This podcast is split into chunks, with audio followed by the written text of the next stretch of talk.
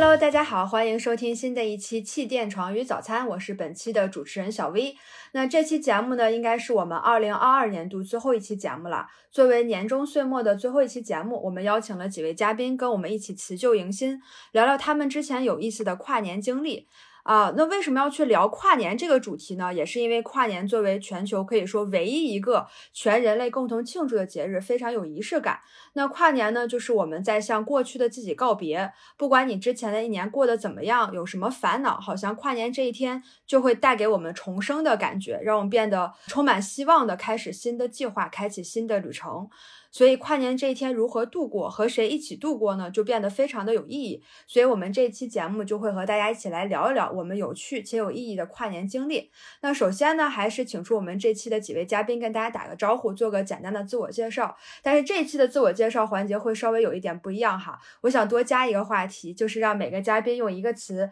来简单总结一下你们的2022年，也可以简单说说为什么会选择这样的一个词。那我们首先欢迎 Many。好，Hello，Hello，大家好，我是 Many Many，呃，我是爱彼迎的老用户，现在在爱彼迎做房东社区的运营。那此外呢，我也是北漂的江西人，也是游牧过瑞士和泰国的酒店人，还有一只七岁的猫咪。大家可以看看有没有类似的身份。那很开心今天可以跟大家一起聊聊天，分享自己的跨年故事。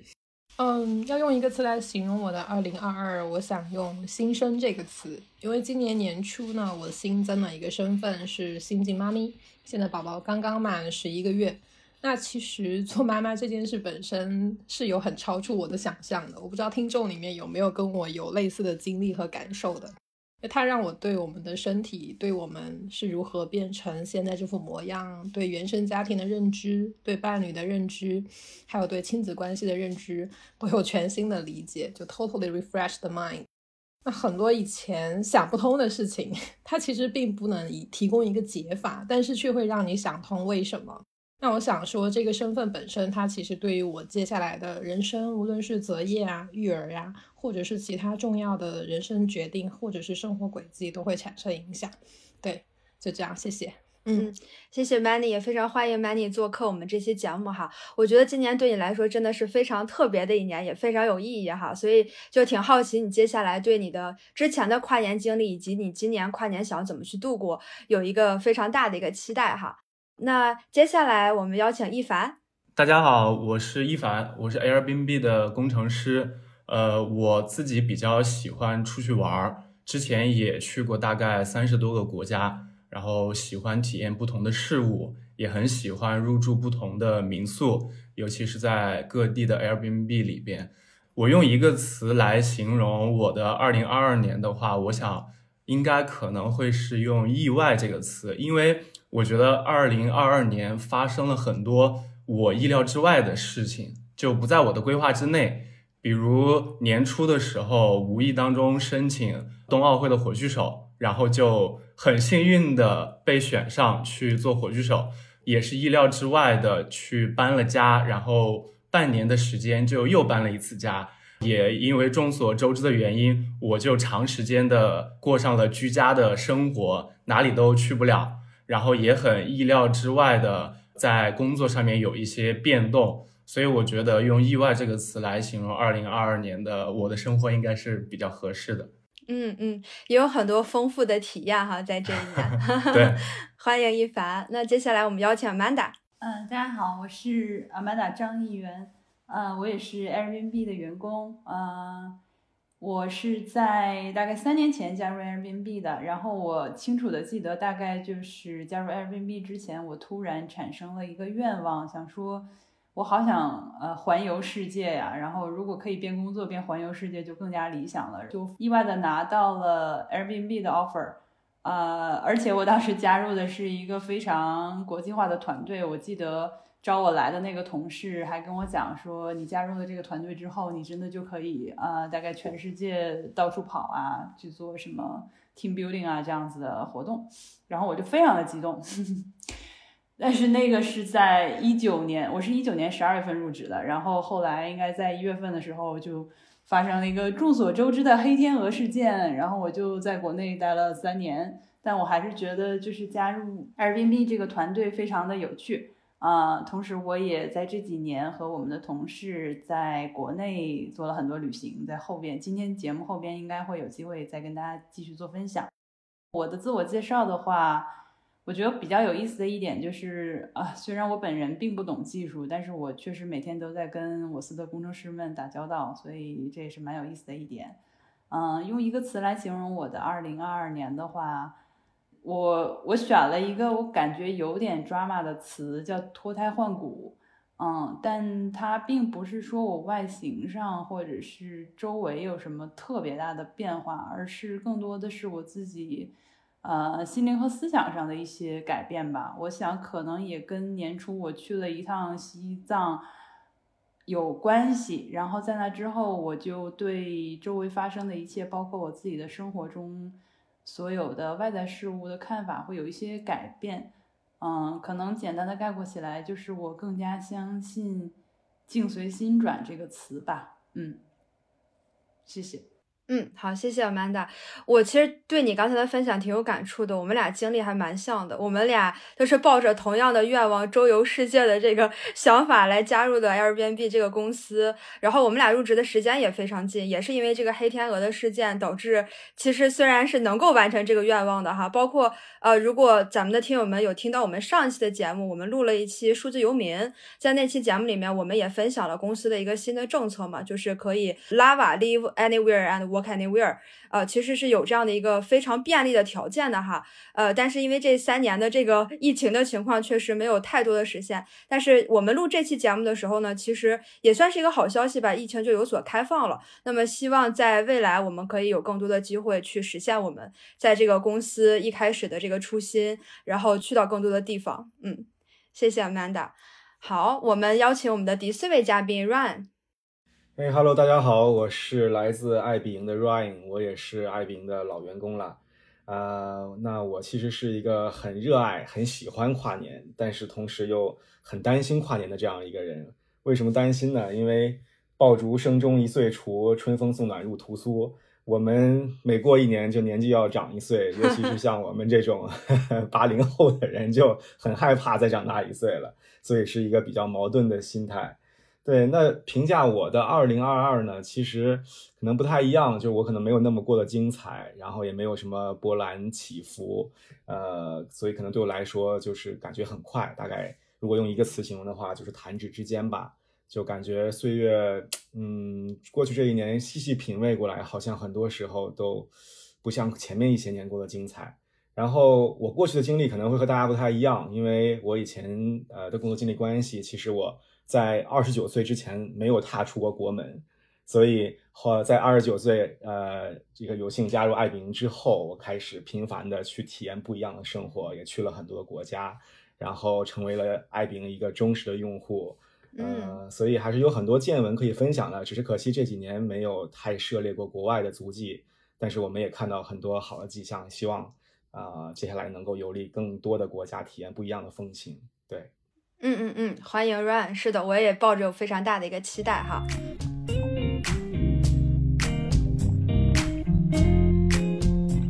其实，在选今天这个主题的时候，我自己还是蛮感兴趣的，因为我回忆了一下我之前的跨年经历，就挺平淡的，基本上不是跟朋友们一起喝个酒啊，就是自己一个人去做的跨年。我记得网上有一张图，每年跨年的时候就都能看到，就是一个非常孤单的小人，在十一点五十九分的时候从床上坐起来，点燃了一个烟花棒，然后十二点零一的时候就躺回去睡觉了。所以我就觉得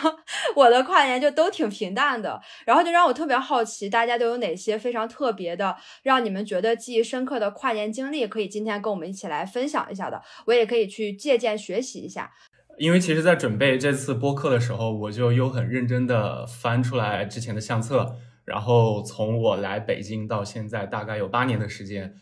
我看基本上每一年都是出呃出去跟朋友一起聚的，所以我可能呃相比主持人来讲，我会稍微幸运一点，可能身边都有朋友陪着。这个其实也是我跨年的一个习惯，就是比较喜欢圈一圈好朋友一起找一个目的地，然后去玩。然后我印象最深刻的一次，其实是一九年年末，也就是一九到二零跨年的这一次。这一次是因为去了冰岛，呃，因为冰岛是我一直很向往的一个地方，因为它相对于我们来讲应该是比较远的一个地方，而且也听到了呃很多朋友去过冰岛之后说那个地方真的很奇特的地貌、天气还有极光，就一直是心之向往的。呃，所以一年一九年年底的时候就去了那边，那个时候还没有疫情的事情。但是这次之所以就印象深刻，就是这真的是疫情之前最后一次。对，我刚想说，一九年刚好是疫情之前的那个那一年嘛，所以你我不知道你当时在冰岛有没有遇到跟疫情相关的一些，就是回国的一些不是特别便利的问题啊什么的。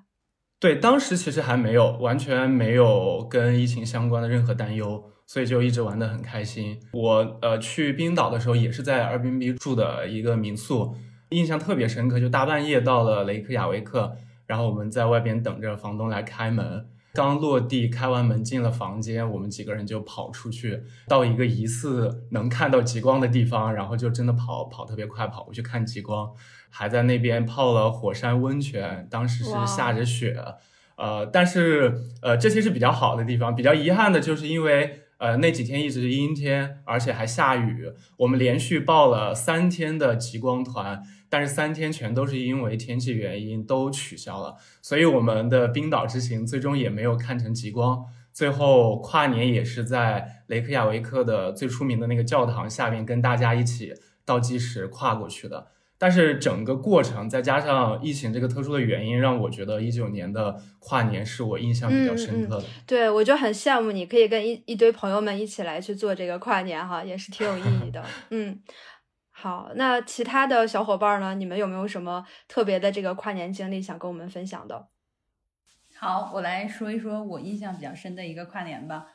应该是在一七年年尾的时候去了一趟美国。呃，去纽约找我的朋友，但是并没有在时代广场跨年，因为当时我朋友说，如果呃想凑这个热闹的话，就是要提前几个小时。没想到就跟国内一样，也是要提前很久过去排队啊，占位子啊，然后甚至他说可能有的人还需要穿这个成人纸尿裤，以防万一。然后我想说，那还是算了。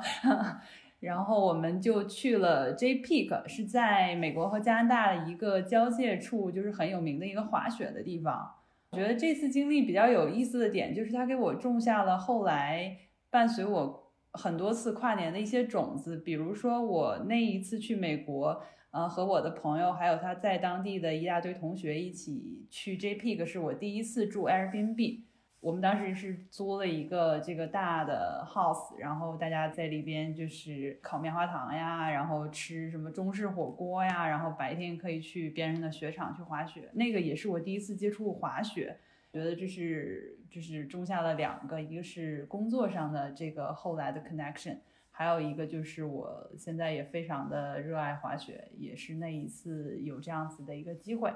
嗯，另外就是 J Peak，如果大家很多人看《France 老友记》的话，不知道有没有印象，就是 Rachel 应该是在第一季的时候说他什么攒机票钱去跟他的 family 一起咻咻咻，不知道大家对这个情节有没有印象？他当时去的也是 J Peak 的这个雪场。嗯，我对这次跨年的经历印象比较深刻，其实并不是在跨年的那零点零分零秒那一个具体时刻，而是整个这一段时间的过程。就是我们当时去到 Airbnb 这个住宿地点的过程中，呃，因为它是在山里，是常年下雪的这样子的一个地方。然后我们当时这些人是第一次去，并没有什么经验，所以就租了一个别克商务车，也没有装防滑链。所以我们进到山里的时候，车后来是陷到是一个盘山道的一个拐角的地方。当时天都已经黑了。也叫不到救援，在国外好像响应的也不像国内的那么快。然后当时这些我们这些人就还挺无助的，就有点紧张。后来结果房东就帮我们联系到了他的邻居，然后他的邻居我印象很深，就戴着圣诞帽，开着他当地人很多都会开那个 pickup 那个车。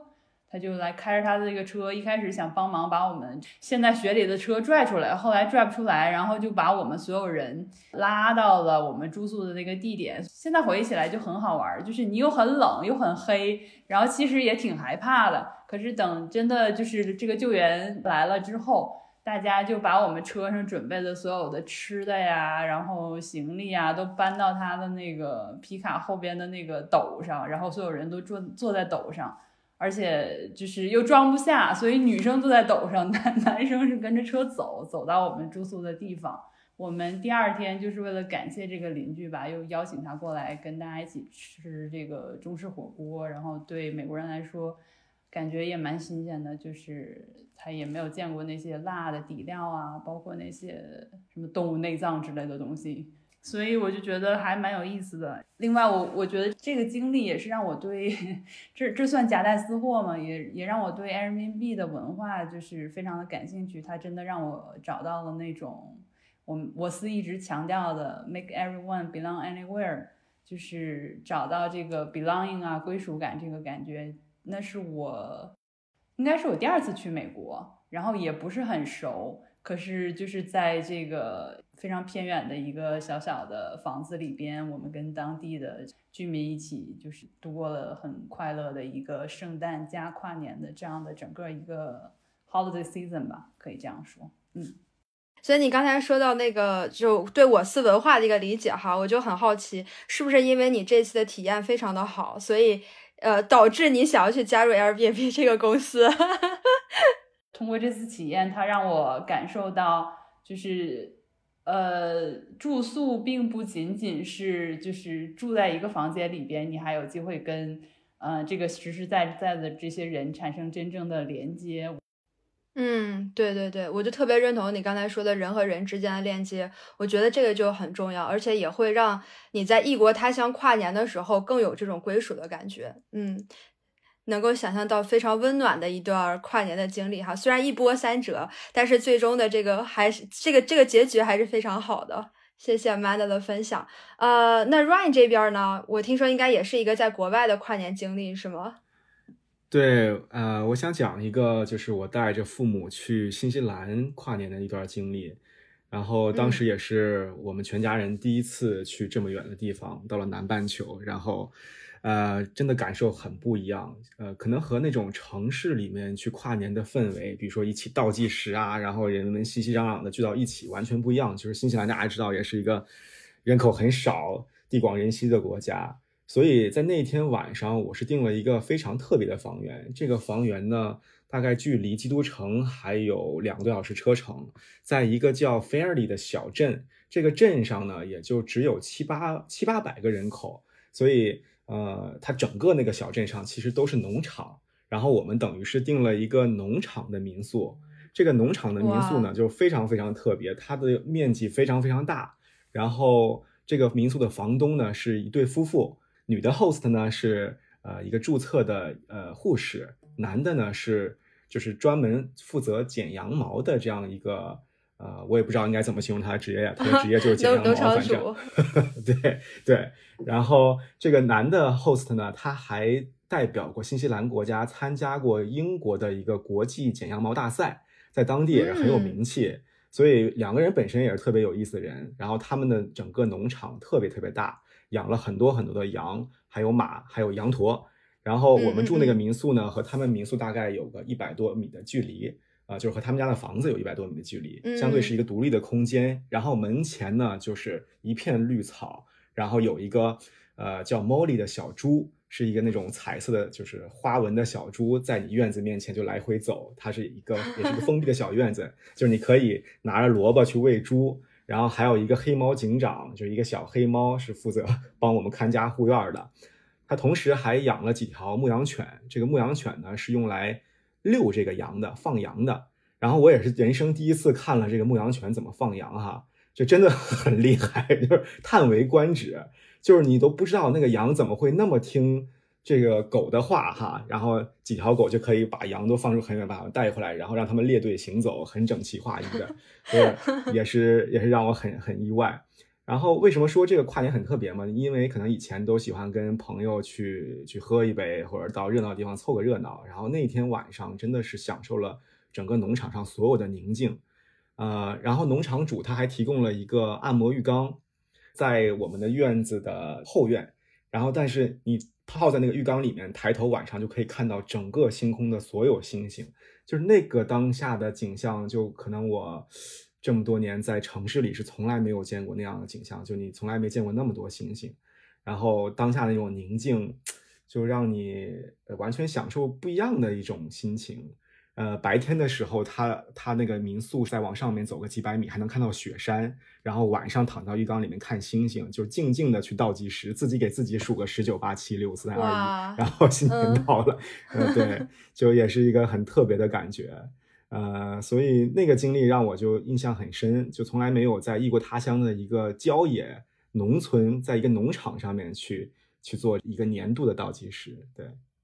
嗯，我已经有画面感了。就是你一边说的时候，我脑海中就已经有那种农场的感觉。你说的雪山呀，然后星空呀，这种感觉了，真的是挺异域风情的哈。然后包括你说它那些呃小动物呀什么的，我觉得也是就是第一次接触嘛。然后再加上，其实，在新西兰是南半球，是是夏天的一个状态，跟可能我们在在这个中国正好相反。对，跨年是正好相反的一种体验。就还真的是挺有意思的，哎，不过我很好奇，你刚才说那个农场主剪羊毛，这个有 experience 吗？他是只要你订了他的房子，就免费提供给你这样一个 experience。他是呃帮你带着你去环绕他的农场走一圈，然后给你做很多很详细的介绍，还会让你拿着奶瓶喂那些被遗弃的小羊，然后他们会把那个小羊单独放在一个区域去照顾，然后你拿着奶瓶去喂那些小羊，就感受 那种小羊特别可爱。然后那个你喂了它之后，那个小羊就不肯离开你，就一直跟着你走。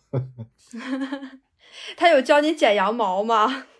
那剪羊毛你可以体验，但这个真的不是一般的人，不是普通的 Tony 就可以去 学会的，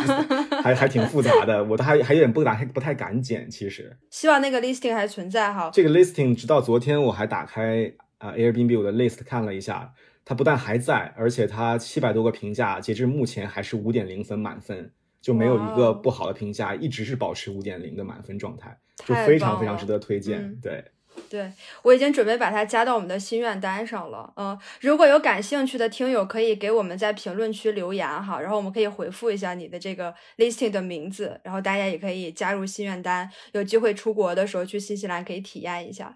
这个 run 的这个安利，这我吃下了，谢谢，强烈安利。嗯啊，那 Many 这边呢，有没有什么特别的跨年的经历要跟我们分享的？我印象比较深，应该是八年前，嗯，二零一四年那那段时间是在日内瓦，那个时候其实是在外面求学和工作，对，然后其实印象比较深有两个场景吧。第一个场景是当时其实在国外有有几帮同学，然后也有同学的朋友，还有他们拉来就是在当地工作的一些人。其实我们也是机缘巧合聚在当地的一个非常小的屋子里面，有点像宿舍的感觉，就大家其实就是分成小组，然后就是在。有算是在就是谈天谈地就很畅谈，就大家其实也都忘记了我们是什么国籍，然后有什么政治立场啊，或者文化上的差异。就我其实已经不太记得说我们在当下聊了哪些具体的。话题了，因为时间太久远了。但是呢，我想说，其实，在就是过去的这么多年当中，呃，我觉得就是那一种在当地的那种，就是大家其实非常敞开心胸的，然后去互相拥抱彼此的这些连接感，还有社区感，呃，迸发出来的这些就是思想的碰撞，其实是让我觉得非常震撼的。然后后来其实是没有过多久，就去到泰国过年，过农历新年。这个我理解，可能它也算是跨年的一种吧。其实等于，其实我在外面，在外地的话呢，呃，当时那个阶段，微信在国内是刚刚火起来。其实我们的爸爸妈妈这一代人是还没有普及到的。那其实我在出国前，他们有学会用微信，但是我我在瑞士的时候，因为其实是微信不支持跟国内打视频的。然后等于有将近差不多大半年的时间是没有在线上看到爸爸妈妈。我还记得当时就是一去到泰国，第一件事情就是要尝试说那个微信视频能不能打通。然后当时连通视频的那一瞬间，我妈就掉泪了。嗯，对，所以其实我现在发现就是说，有可能其实我二十多岁、二十二十多出头的时候，可能过于浪、过于潇洒了。然后到现在，其实会发现骨子里还是比较传统的，就是这种传统，就是可能也来自于我的爸爸妈妈。我想说，呃，这件事情让我最大的一个感触，其实就是家的感觉，因为骨子里很传统。就是我即便说很潇洒，OK，我四海为家，但是在心里面，其实永远有一个角落会给自己最牵挂的人，他们其实也一直在牵挂着我。对，所以现在特别是自己做了妈妈之后，更加可以去换。会理解这种感受的。就会对于小孩跟父母之间的那种连接，就是其实会有一个明确的预期，是说这种连接感它注定是会高开低走。嗯，就是小朋友他可能咿咿呀呀刚学说话，对父母有无条件的呀，没有隐藏的，没有喜好的这些依恋。那其实他未来慢慢长大，社会化，慢慢有自己的想法和朋友圈子之后，他其实会越来越是独特的个体。那他也注定是会把自己的爱去分享给生命里其他遇到。的人，重要的人，呃，所以我后来特别想了一下，我其实从上大学以后就很少陪爸爸妈妈一起跨年了。嗯，其实我也很羡慕，说其实可以带爸爸妈妈一起去到海外，然后带他们去有不一样的体验。但因为本身其实。我就是我爸妈，其实也是属于那种不是很爱动的人，就你会很需要有很强烈的动机，然后就是有很强烈的行动力，然后带着他们一起去做这么一个决定和做这么一件事情。对，然后其实后来也是一八年底的时候，那个确实是元旦跨年，就我当年刚刚做完一场手术，妈妈来照顾我。然后其实后来就出院之后呢，我有带妈妈一起去参加我们就是爱彼迎的织布体验，还有就是带她去听胡同里的音乐会。嗯，就是，就对于他来说，确实是一个比较新奇的一种感受。然后我觉得，其实可能也算是，也可以说立一个 flag 吧，就是其实希望说。未来可以带上爸爸妈妈一起，然后现在也有自己的小孩了，然后也可以带着，就是可能祖孙三代，然后我们能找个地方一起去跨跨年。对我发现特别有意思的一个现象哈，就是刚才我们四个嘉宾的分享刚好是两类的，像 Mandy 和 Ryan 都是跟父母一起去跨年的经历，然后一凡和 Amanda 讲的是跟朋友的，刚好也可以给大家现阶段的一些呃人生的规划呀，或者你想要去策划的跨年的活动一些非常丰富多彩的灵感哈，是跟家人一起，是跟朋友。一起都有一个这个这个介绍吧，或者是分享。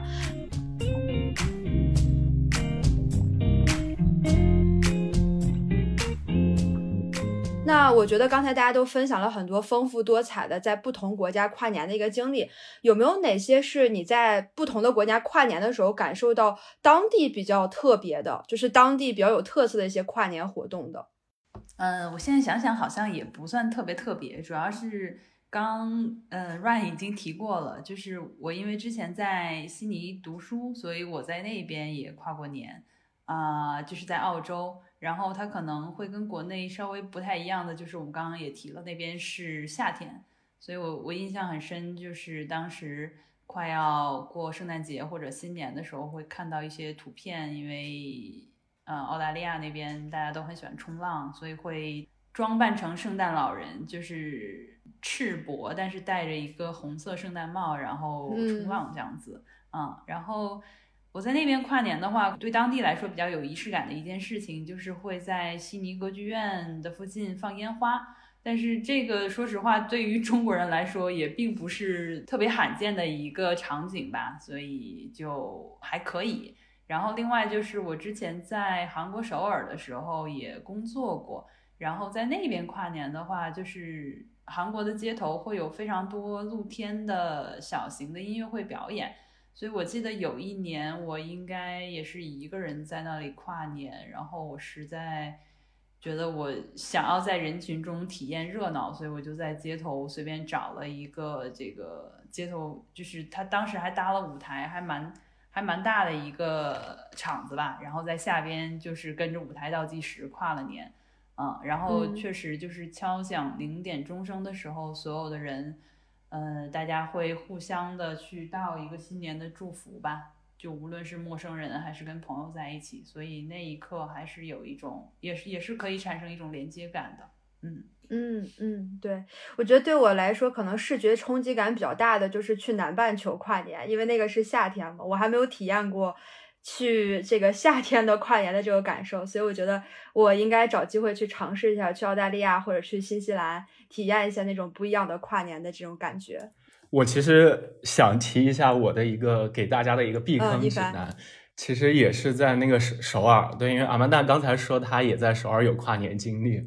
然后我想说的是，我跟朋友在首尔的跨年，就那次其实说起来也比较简单，就是我们也是想找一个热闹的地方，然后我们就是在网上有搜，说是有一个地方是好像是首尔的市中心吧，叫普信阁还是什么的一个寺院。说是每年在那个地方，大家都会聚集在那儿一起跨年。但是其实网上说的也不是特别详细，它到底是干嘛的？我们就很早就过去吃了饭，就在外边排很长的队，特别多的人。我们真的都很期待，就是到零点的时候会有很很特别的呃仪式或者怎样。我们真的在寒风当中站了一个多小时，就慢慢移动。然后其实最后给我们的一个所谓的惊喜或者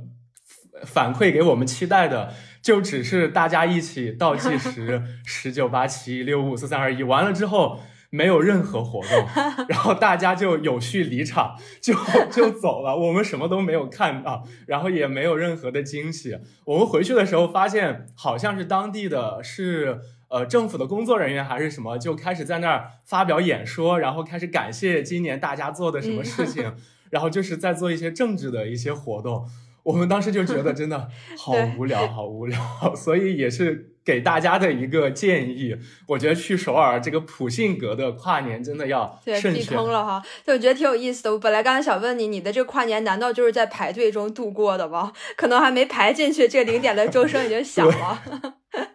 谢谢一凡的这个避坑指南哈。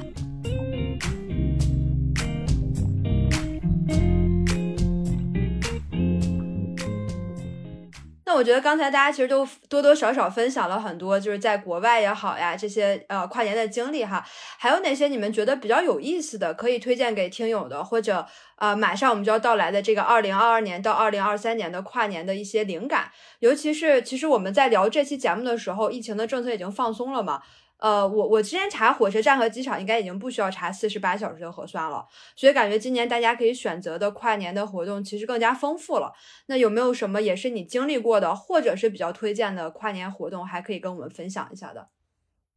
呃，我可以先介绍一下，呃，其实，在二零二零年的呃十二月底的时候，我和同事朋友一起去了澳门，因为当时也没有其他的出境的目的地嘛。然后选择了澳门，其实给我们的感受还是特别好的。虽然没有那么特别呃喧闹、热火朝天的这种景象，因为当时游客确实也很少，本地人也都没有怎么出来。但是就是会感受澳门那种呃过节的购物的气息还是很浓的，氛围还是很强的。就是商场里面还是人满为患，然后熙熙攘攘的，呃，就会感觉在澳门你可以过得很。嗯，安静也可以过得很喧闹，就是你可以自己切换选择去不同的目的地，呃，然后会觉得澳门的服务意识都很强，就你会体验很好的服务，不管是在住宿、餐饮还是游览景区的时候，都会有很很好的服务体验感。所以其实现在来说，目前我们还是呃去澳门的话，只要办理澳门的签注就可以，还是自由出行的，相对来说和大陆地区的。这个呃管控的政策是一致的，所以还是一个比较好的选择。另外呢，就是我关注到，其实香港现在刚刚也宣布，今年会恢复在维港的倒计时啊，所以如果如果对，如果我们节目播出的时候，如果能够开放去香港的话，那我觉得也是个很好的选择，在维港去。呃，数个倒计时，呃，一起去呐喊一下，那个感觉也不错的。或者是跑到兰桂坊啊，喝一杯，也是很好的体验。是，对我现在已经非常就是期待的搓手手，准备去了。有好多的选择哈，听你们聊完了之后，感觉每一个跨年的活动都非常的精彩。呃，我我可能不一定是给灵感，只能说还有一些有意思的跨年经历可以说一下。好呀，好呀。有两个吧，一个是一五年的元旦，还有一个是一呃一七年底。对，一五年元旦好像那会儿北京应该是刚刚呃在申办冬奥会的，然后当年元旦是组织了一个纪念晚会在鸟巢，然后我们其实，在就是传媒大学这块是三间房乡，就我们其实跟着乡里，它有组织，就其实各个乡都有都有组织，就是组织组织观众大半夜去现场，就是给那个纪念晚会捧场。我最记得就是那天晚上特别特别冷，对，然后我们还得在那举着荧光棒去做人肉背景板，然后但是 看到舞台上那些就是呃舞者还有那个歌手，其实他们穿的更少。对，然后有意思的是，就是我没有想到的是，我们活动结束之后，每个人还发了一百块钱，等于就是对，就是相确实就是来捧了个人场。对，然后这是可以缴的吗？我不知道啊，就没事吧？我知道，开玩笑，我觉得这挺有意思的。对，这是我能说的吗？然后还有就是一七年，就我当年的那个圣诞假期是在台湾 solo trip，一个人去那边，然后去见当时的就是老朋友，其实老朋友也是当年一四年在日内瓦的跨年的那些同伴们。嗯，然后印象比较深是我住在台南的爱比营。就我是有台北、台南，然后台中这样，就是去这几个城市。然后房东在台南，他是当地的志愿者，就他对台南非常的了解，然后全天带我去游览台南，所以然后也有介绍本地的一些公益文化呀，还有跟怎么去和商业结合的这些运转的方式。然后就是我去完台湾之后呢，其实主要也是去帮我的队友追星。嗯，他是罗大佑和李宗盛的粉丝。然后其实，呃，圣诞回来之后，就我在。在成品是有买罗大佑的，就是《加三》这张专辑，正好一七年底就圣诞假期回来之后，其实罗大佑在北京就办了个演唱会。我不确定这个能不能给大家一个灵感，就是说，也许跨年确实就接下来如果疫情放开了之后，我们可以有更多的演演唱会或者室内音乐会的话，这也可是可以是一个跨年的方式之一。那因为其实像这些老一代的明星，他们演唱会确实是听一次少一次的。然后我也。对 对，希望接下来我们可以听到李宗盛。那其实我们就当时我记得听完罗大佑的那个演唱会，当年是有许愿说希望可以跟队友一起去台湾去追星的，就是打卡他的那个什么小学、中学、大学之类的，还有打卡他歌专辑里面的那些地名啊，比如说鹿港小镇啊、天后宫什么的。那确实也是在一九年实现了。然后对，其实也蛮希望说后面还可以接着再再去那边，然后可以再去深度的游玩。一下对，所以就是对，大概会是这些。嗯，对，我觉得你刚才提到了，其实你去台北的这次经历是跟日内瓦的那些朋友，就让我感觉到你在日内瓦的那次跨年确实是对你的印象非常深，也结交了很多的朋友。是的，然后发现就是因为当地的朋友，他们其实分散在也是台北、台中、高雄之类的，还有南投。然后其实发现我去那边拜访他们的次数，比他们就是之间互相互相那个就是有点像我们就是跨北京，如果同城的话，大家在一起不太会见面。但是像我从北京跑去那边，反而次数比他们还要频繁，就好有意思。对，所以我觉得再次呼应了一下，在跨年那一天，就是特别有意义的一个节日。我们人和人之间的这些链接建立起来之后，其实会非常的这个长远嘛。那我印象最深的跨年，除了刚才说的，就是跟 Airbnb 和滑雪结缘以外，还有一次就是，呃，刚刚过去的二零二一到二零二二这一次的跨年，也是我开头提到的，就是我去了一趟西藏，然后这个也是。首先是一个公司的便利条件吧，因为我们可能在之前的节目里也不知道有没有跟大家提过，就是在我司的话有一个我们叫做 Bello Break 这样的一个，呃，每年都会有这样的一个假期，也就是从圣诞节开始一直到元旦结束的这段时间，啊，员工都会放假，鼓励大家出去玩儿，然后嗯，跟世界产生连接。有点凡尔赛，但是我们还是要要要说，我司福利非常好哈，非常凡尔赛，就 是以至于我入职我司第一年的时候，我都没有敢跟我的老同事提我没有这个福利。对，你是十二月入职的是吧？对，我就入职了之后马上就 battle break，对，这样子。当时 HR 还跟我讲，他说你要赶在十二月入职，这个好处是非常大的，所以欢迎大家来跟我们做同事啊。对，然后所以就是因为有这个便利，呃，我们公司其实会有很多这个 WeChat group，大家会在 Battle Break 的时候一起组一下队。就是我记得好像前几年在 Battle Break 时候，大概公司有两三队的人在西藏，有两三队的人在新疆，就是因为那可能是在国内你能跑得最远的一个地方了。所以去年跨年，我要是没有记错的话，大概应该有三四波人，呃，组了不同的队伍，走了不同的路线，然后都是去到了西藏。呃，我当时是跟我们在北京的两个工程师一起过去的。然后还有我们 base 在武汉的一个姑娘，但是那个姑娘后来因为高反，所以就跟我们在拉萨待了几天就回去了。然后剩下我们三个人是继续呃继续了我们在西藏就是往更高海拔的地方的一个路线。我们在跨年那一天，也就是十二月三十一号那天下午。到了南迦巴瓦峰，就是如果大家对西藏稍微有一点了解的话，这个南迦巴瓦好像被称作修女峰，就是它当时说有一个十人九不遇这样子的一个说法，因为它确实比较高，然后周围就是呃常年会被这个云呐雾啊挡住。然后我们十二月三十一号到的那天也是阴天，所以并没有抱太大的期望，但是就很意外的是，我们到了住宿点。包车的师傅，呃，拉我们在周围转一圈儿，回来的路上就突然看到了南迦巴瓦峰的那个顶峰，而且当时应该是傍晚了，所以就看到了这个金色的南迦巴瓦峰，所有人在那个观景台上都非常的激动。然后我我其实当时第一刻是有一点怀疑的，就是想说啊，我运气这么好吗？人家就是。多少人来了都看不见，我们到这儿这么容易就看见了，是不是？这个幸运。其实也没有那么像传说中那么难得一遇呢。结果我回头的时候发现，我们那个包车司机就是他，应该在西藏跑了好多年这这样子业务了吧？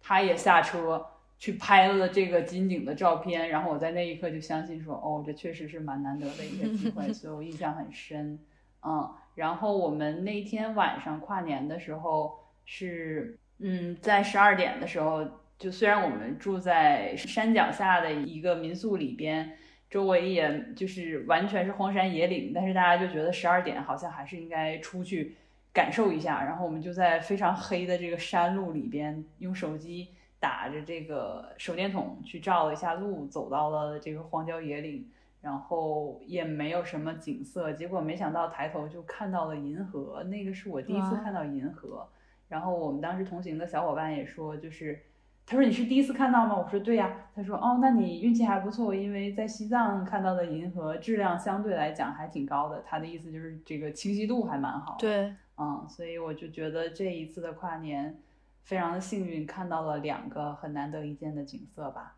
嗯嗯，感觉你这次真的是就是挺幸运的哈，而且我觉得这个其实也是给大家提供了一个思路，因为今年跨年的时候，大家也可以考虑去西藏那边旅游嘛。啊！但是你刚才说那个，我们公司确实是这个 battle break 之间，经常会有小伙伴们、同事们组局，然后去新疆呀、西藏呀，好几波就会互相碰见很多同事在同一个地方。我觉得这也是在我司就是跨年可能会比较特别的一个经历。你说不定在哪个地方就巧遇了同事。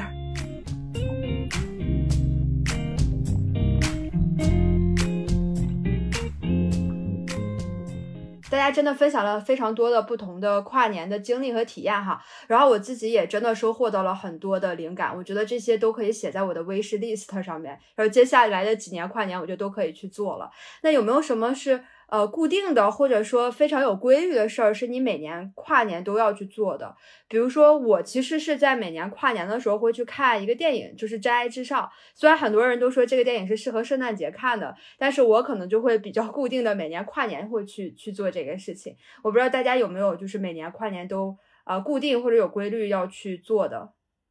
也没有什么特别新奇的。我能想到的几条大概就是许愿，就是每年到零点的时候，可能还是会，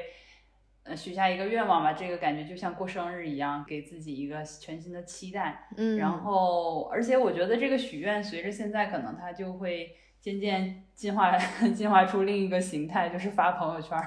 可能会在 可能会掐到零点的时候就发这样的一个。朋友圈，无论是回顾过去的一年，还是展望新的一年，感觉还蛮，我自己觉得是蛮有意义的。嗯，就是记录下来之后，就是比如说我们在录这次播客之前，我也会回顾我过去每一年发的这些内容，然后会啊会发现就是这样一年一年回忆回忆看过来还挺有意思的。另外，我觉得许愿就还蛮有时候它可能确实会会会对你的潜意识产生一点影响。然后慢慢的，真的有一些愿望就会实现。比如说，我记得我在很多年前曾经许一个愿望，就是我希望有一天我的单板可以顺利的、顺利的转弯换刃。然后，虽然现在看这个愿望很幼稚啊，不过确实实现了，所以我还挺开心的啊。然后另外一个，我就是很很多年我会发现跨年会做的一件事情就是滑雪。因为我想也 echo 到刚开刚刚小薇提到的，就是，呃，新年我会更多的是跟朋友在一起，因为对我来说，可能春节是一个更需要跟家人团聚的日子，然后新年可能更多的会跟年轻的朋友们在一起。那么我觉得就是白天滑雪，然后晚上比如说泡个温泉啊，吃个火锅什么的，还蛮舒服的。嗯嗯，那你之前对你单板的这个许愿，也是因为你每年跨年都会去滑雪，慢慢积累就练练出来的。对，而且那个，我觉得这一点就是我通过这个愿望看到了人潜力的无限可能。就是那个时候会觉得哇，能换刃好像就非常了不起了。然后等有一天我到达了这个水平之后，就觉得啊，也也很容易吧。就是人不要给自己设限，然后去许愿就好了。嗯，是，所以你今年许愿应该许一个更大的，就是你看似好像很难去达到，但是其实以你的潜力和实力是可以的。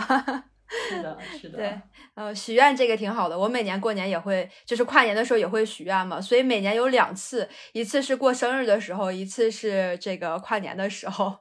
有两次非常好的许愿的机会哈。好，那 Ryan 这边呢？我每年在跨年这个时候都会有一个固定的动作。就是去买一本黄历，然后很有仪式感的摘掉去年的，挂上新的一年的。啊，为什么是黄历呢？就是黄历是那种你知道我们每天要撕下去的那种一页一页的，然后对是那种对它有什么天干地支啊，然后有易啊忌什么什么，特别有意思。这也是呃每天撕这个挂历，其实也成为我生命中的一部分，生活的一部分。就好像呃，也是从老人那边传承过来的。可能在我们北方的家庭里面，就是年纪大的人到现在也都会买这种老式的黄历，所以其实也是从我工作以来就一直会有。这样的一个自己的一个小传统，然后每年到了这个时候挂上新的黄历，然后我也会每天出门的时候 去看一下，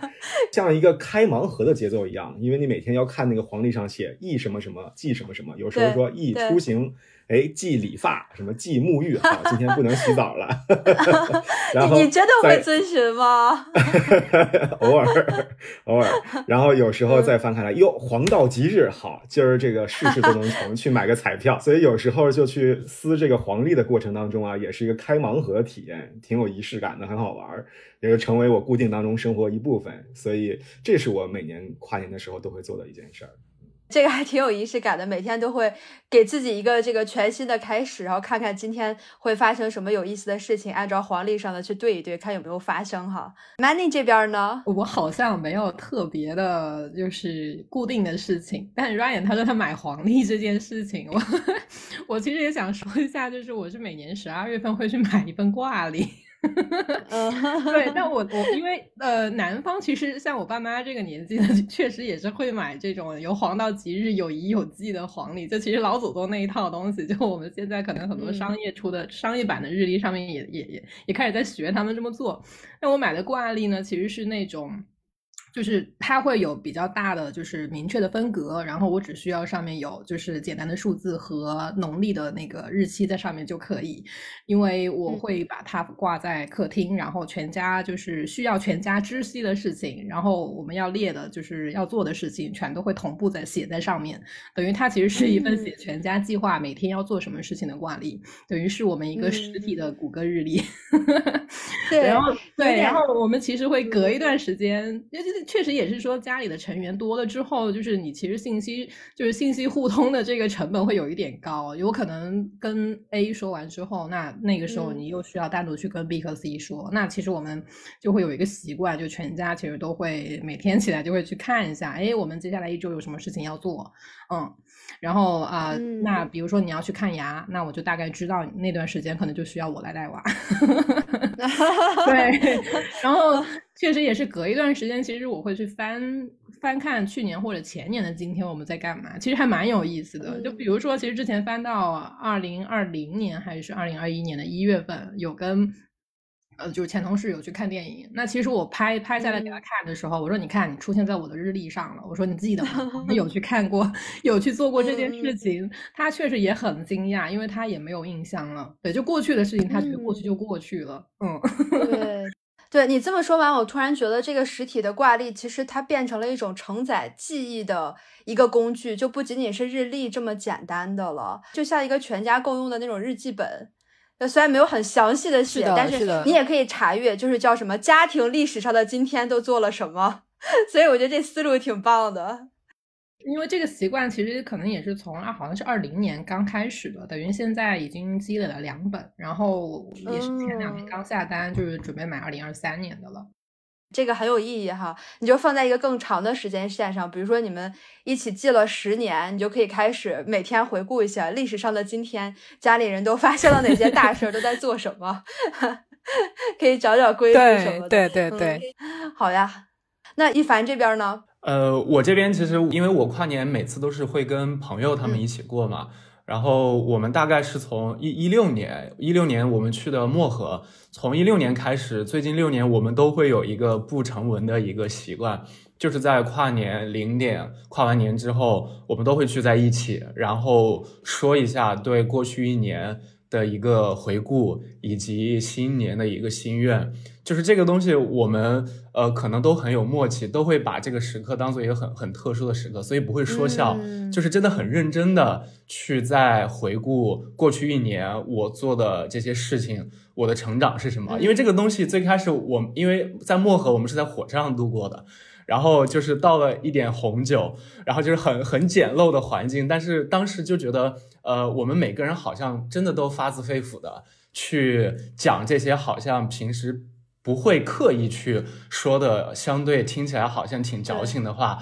我过去一年怎样怎样，我明年怎样。但是在每年的这个时候，我觉得大家呃都会很敞开心怀去讲自己最想讲的东西。因为我我还印象特别深的就是去年跨年的时候，呃，我有一个朋友就是在说对于第二年的一个愿望，他就说的很很诚恳，就是希望婚礼的时候自己的。呃，妈妈能过来参加等等，就类似于这样，就是说到一些呃很戳动我们所有好朋友内心的话，然后这个呃，这个也是我们大概这么多年都会遵循的一个。固定的一件事情吧。嗯，对，一凡这个分享让我的感触其实挺深的。节日的仪式感就在于平时很多我们觉得呃羞于启齿呀，或者不太会去讲的这些事情，会放在这样特殊的一个节日氛围里面去做一个分享。所以你们现在每年固定的这个是在比如说微信电话上大家一起打这个微信视频去说吗？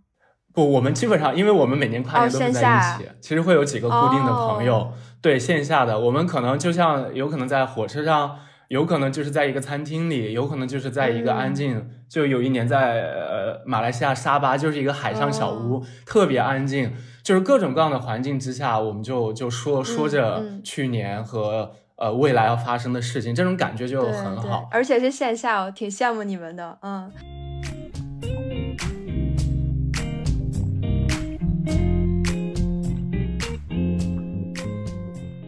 我觉得就就着这个话题，我就刚好也想往深里面去聊一下，就是当我们在跨年的时候，我们到底在跨什么？其实我们就聊了很多的跨年的经历啊、习惯呀等等的。那么跨年这件事儿对你而言有没有什么特殊的意义？呃，我觉得对我来说吧，就是跨年其实因为我刚刚才也讲了很多次，就是我都会跟朋友一起去做这件事情，而且。呃，刚刚罗瑞妮卡也说的很好，就是平时不会讲的事情，可能这个时候就会讲。所以我觉得跨年对我来讲，第一就是意味着这的确是一个契机，和朋友们待在一起。因为对于中国人来讲，其实阴历年更多是会跟家人待在一起。那对于阳历年来讲，我可能会选择把这个重要的时候就跟留给朋友、身边最好的朋友一起度过，所以这是一个很好的契机。然后第二点就是，我们也很愿意把这个时刻当做我们总结与展望的一个时刻。所以我觉得跨其实只是跨过过去，但是同样会迈向未来的一年。我觉得这个时间点对对我们来讲都都很宝贵，而且也很重要。对，辞旧迎新。这个向过去告别，向过去的我们告别，然后迈向新的一个计划，新的旅途。嗯，呃，我我想说一下吧，就在我看来，我觉得跨年它其实有点像是翻篇儿，呃，去打开新的篇章的那种感觉。就呃，我觉得我们。在过去这几年里面，就特别也是今年吧，因为其实波动会比较大。我觉得或多或少每个人都会有想得不可得，呃，想做没法做的这些失意、沮丧。然后你也可能年初列了很多计划，然后也有没有完成的计划债，比如说，比如说我们要看多少本书，要走多少个地方，要见见多少个朋友，要多回几次家。对，然后也会有说，像比如说我哈。我我在这段时间活下来了，我还有份工作这样的小确幸，嗯，那其实也会有说啊，有的可以是扶我起来，我还能干，打不打 那种任性，所以所以其实嗯，你要说翻篇儿，那其实也不并不是说把过去完全就忘记掉，而是可能把过去这一年的这些经历还有你的感想都打包好，封存好。那它可以化作是一种给我们前行的礼物和动力，嗯，然后我们用充沛的精力啊，还有美好的期许。去迎接下一年。嗯，对的，对的。我觉得对我来说，我我是那种比较卷的哈，我每年都会列 OKR，就不仅仅是 工作上的 OKR，我生活上也会列列一些 OKR。但是每年到年底重新看，我发现立的 flag 都没有完成。但是我就觉得跨年可能对我来说比较轻松的一点就是啊，好吧，反正今年已经过完了，之前的 OKR 我也不看了，我再重新列。然后今年能不能完成呢？虽然我也不知道，但是这个愿望是有的。呵 呵你需要找个人监督你完成这些 OK 啊？对，那 Ryan 这边呢？嗯，和大家都差不多，就是其实我们中国人更强调的是农历的新年嘛，因为有农历新年这个元素，可能在那个年的时候，我们更强调和家人团聚团圆，所以可能在跨年的时候呢，我们往往是和自己独处，或者和和朋友相聚，那其实是给自己一个很好的过去的总结的一个过程，嗯。所以对我来说呢，就是我每年会把这个当成对过去的年终总结的一个一个契机，一个时段。嗯，呃，因为不管是我们在呃哪个公司工作，哪一个呃性质的这个工作岗位上面，都是以自然年来评价你过去一年工作的。所以一般我们都会写年终总结呀、年终报告啊，来评价你过去一年的得与失、呃成就啊和一些呃你可以积累的经验、犯过的错误。所以，嗯，就可能和新年不一，和农历新年最大的不一样，就是说它是一个给自己的一个总结。对，是的，是的，我觉得咱俩就挺像的。我也会就是总结一下去年没完成的 OKR，然后看一看要不要把这些加到新年的这个 OKR 里面来，还是就彻底放弃了。那你很厉害，你敢于给自己设 OKR，这个就已经很有勇气了。没有，没有，这设是一回事儿，完不完成，有没有什么奖惩，就是另外一回事儿了。我也尝试过设立 OKR，当时也是几个朋友一起说监督我们列十个 OKR，然后互相之间 share，然后到了第二年的时候再去评价一下，结果发现，嗯，大部分都没有完成，这件事就很尴尬。对，十个 OKR，你们太激进了。我可能每年就工作上设两个，生活上设两个，就差不多了。十个里边可能有五个是关于玩的，结果这两年也都没玩成，所以都没实现。旅行的计划是吧？没事儿，我觉得今年你们可以再设，就是再设一设旅行的这个 OKR，希望今年你们可以报复性的完成一些。一定会的，嗯嗯。那 Amanda 这边呢？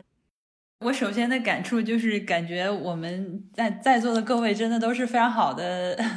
非常好的青年，非常好的员工。我刚才听 Manny 讲他全家 分享这个日历的时候，就是我第一反应就是这是一个好的项什么项目经理，然后这是一个好的 working dog 的感觉，所有人都在这 share 一下自己要跟进的这个项目啊、时间什么的，嗯。然后关于新年这个 OKR 的话，就是前几年许愿，我觉得有点类似于你们说的这个 OKR 吧，会自己定一项目标，比如说当时说希望滑雪到是一个是一个什么什么样的水平，或者是希望工作上啊，或者是呃等生活等等其他的方方面面上会有一些愿望吧，啊，但是我就是今年开始会有一个更开放的心态。呃，就是我我会觉得好像有一些事情其实是超远超出我们计划的，比如说我清楚的记得前一阵子还有人跟我讲说明年计划打开国门的时候，我觉得好像不太可能。但是就比如像现在，嗯，就是我们在录播课的这几天。比如说，现在广州啊之类的城市坐地铁已经不需要刷码了，然后网友都评论说，我们可能见证了一个历史性的时刻。这个可能甚至放在一周之前，我都难以想象。所以，我现在对于新年，我还是跟大家一样，首先我会有一个非常好的期待。我认为它像是人生的一次小小重启，就是过去的一年，无论我有什么。无论是失意还是满意的地方吧，它都是可以翻过去，然后是一个新的篇章。但同时，我可能不会去给我自己定特别呃具体的这个目标了，因为我现在会有一个更开放的心态，然后我也会相信说，在新的一年里，可能会有一些甚至超出我期望的更好的事情会发生。嗯嗯，所以。这是我觉得新年对我的意义吧，嗯嗯嗯嗯，对，Amanda 刚好提到了对新的一年的一些期待哈，那就刚好我们这个时间点也是一个辞旧迎新的嘛，我们聊了很多呃过去跨年的经历呀，那么我觉得就接下来我们可以畅想一下，就比如说你今年跨年有没有什么计划，或者对于即将到来的二零二三年你有没有什么期待？二零二三年还是有很多大型的赛事活动可以值得期待一下的。呃，尤其是对我们中国男足表现不太满意的 中国球迷们，可以去期待一下二零二三年的女足世界杯。而且女足世界杯 将要在我们温暖的南半球举行啊，呃，但但是它是七月份，可能天气还挺冷的哈。呃，是在新西兰和澳大利亚共同举办。那我相信中国女足一定会在这届世界杯上取得非常好的成绩的。同时，我们国内呃，现在我们疫情管控逐步放松了，所以我相信亚运会也会在杭州如期召开。那么今年还有一个国内的大型赛事可以期待。就嗯，如果我们接下来这个都可以自由出行的话，还是有很多世界的美好可以去探索的。尤其是不要错过爱彼迎上面那么多美妙的房源。而且我们的公众号最近也一直在发哈，有一些我们。呃，国外的一些非常有意思、非常有特色的一些 listing，大家都可以关注一下。嗯，对我也很愿意 share 我的所有的 wish list。太好了，我们可以在这期节目的评论区让 Ray 跟我们分享一下啊。嗯，今年我可能就带着全家在家里打个火锅吧。对，就可能不是很很有新意的过法，但我想说，可能像我这种有一家老小的，其实有时候反而就是会迷恋客厅里面开着电视机公放，听一听晚会主持人的声音啊，然后一家子围在一起啊，吃着火锅，唱着歌，然后冒着热气的这种烟火气的感觉。对，然后可能确实也是做妈妈这件事情，其实让我很多的注意力是会放在家庭这件事情上。当然呢，也会放在就是说如何能够做更好的自己，然后给宝宝去做一个很好的榜样。对，哦，那。关于接下来这一年，其实娃也一岁了啊！我朴素的希望就是我跟他每晚都能睡个整觉。对 对对，很切合实际的愿望。是的，是的，是的。然后，嗯，就如果不是很考虑现实因素的话呢，就我单方面的希望说，我可以和队友一起能带宝宝去大理。嗯，找个院子，然后也不仅仅是为了跨年吧，其实是想说能够在那儿常住一个月的时间，嗯，能全家换一个环境，然后小朋友可以在那儿撒欢儿，可以接受大自然的讯息，可以去抓鸡、玩水 啊，可以丢石头，对，然后有空也能在附近山里面去徒个步，嗯，那呃，对，但这一块其实会更多考验，就是说。爸爸和妈妈之间的配合，当然也会有工作时间上的弹性。嗯，希望这期节目一定要让姐夫听得到哈，我会跟他说的。让他也帮你一起来实现这个队友之间的配合，实现这个愿望哈。嗯，是的，是的，对，所以我觉得你刚才分享的今年跨年的这个打火锅的计划，其实也是挺其乐融融的。然后我总觉得我能从 Many 的这个分享里面感受到，在人生的每个不同的阶段，其实我们想要去做的这些事情或者愿望变化还挺大的。从一开始你可能会跟朋友一起出去跨年，然后到现在更愿意陪伴家人，其实真的是随着我们的年龄和这个生活方式的一些改变，我们对世界的一些期许或生活方式的一些期许也会有不同的这种变化。嗯，这里其实也有点残酷的真相是，就是当妈或者是有了娃之后，其实社交基本是面临社交的状态。好吧，我我知道我和 Amanda 还没有。到这个状态中，所以我们俩可能不是特别的了解。就接下来就问 Amanda 吧，那你的新年的期待是什么呢？我这个期待听完 Manny 说了之后，我就不知道我还是不是应该期待了。我 千万不要因为我然后给自己泼了盆冷水。是没有有有家庭生活是有家庭生活的幸福，这个是另另一种体验了。然后对我我现在还没有。还没有到那个剧本吧，我我目前还是这个，就是很多情况下是跟朋友一起过新年嘛。但是我就是挺多年一直都，比如小时候读《哈利波特》啊，或者看《Friends》的时候，就是每到这个圣诞或者新年的时候，大家会一起 party，然后可能跨年的时候会会在这个胡姬绳底下 kiss kiss 这样子，我就还挺期待这个场景的。但是我好像一直没有。没有体验过，然后我我甚至有一年我印象很深，就是跟朋友们一起跨年，嗯，大家当时是在他们家打麻将，然后也是有男有女，还有我一个还当时很有好感的一个男生，然后也在想说跨年的时候是不是可以嗯庆祝一下怎样的，结果我不知道为什么我当时就突然很想去洗手间，然后然后那个时间也没有算好，最后我就出来的时候。我才发现，我就自己在洗手间里面跨了一个年，就是正好那个零点零分零秒是我自己在洗手间里度过的。然后后来我那个女生朋友还悄悄问我，她说：“你是对那个男生没有好感，所以特意躲起来的吗？”我说：“啊，不是，我只真的只是错过了。”即将到来的二零二三年跨年这个愿望，今年如果不能成真的话，以后 someday 也许会成真吧。嗯，这样子。嗯嗯，我们是不是可以通过这期节目来促使你、帮助你完成这个愿望？那那倒也不必。呃，先先放在这儿吧。谢谢小薇。嗯嗯。希望通过我们这个节目找到他，找到 Amanda 的那个他。对对，大家来节目下面留言。可以，这是我们这个节目的 OKR。我们这期节目最重要的事儿已经找到了哈，大家赶紧在节目下方留言，索取这个联系方式什么的。呃，我可以先帮你把个关。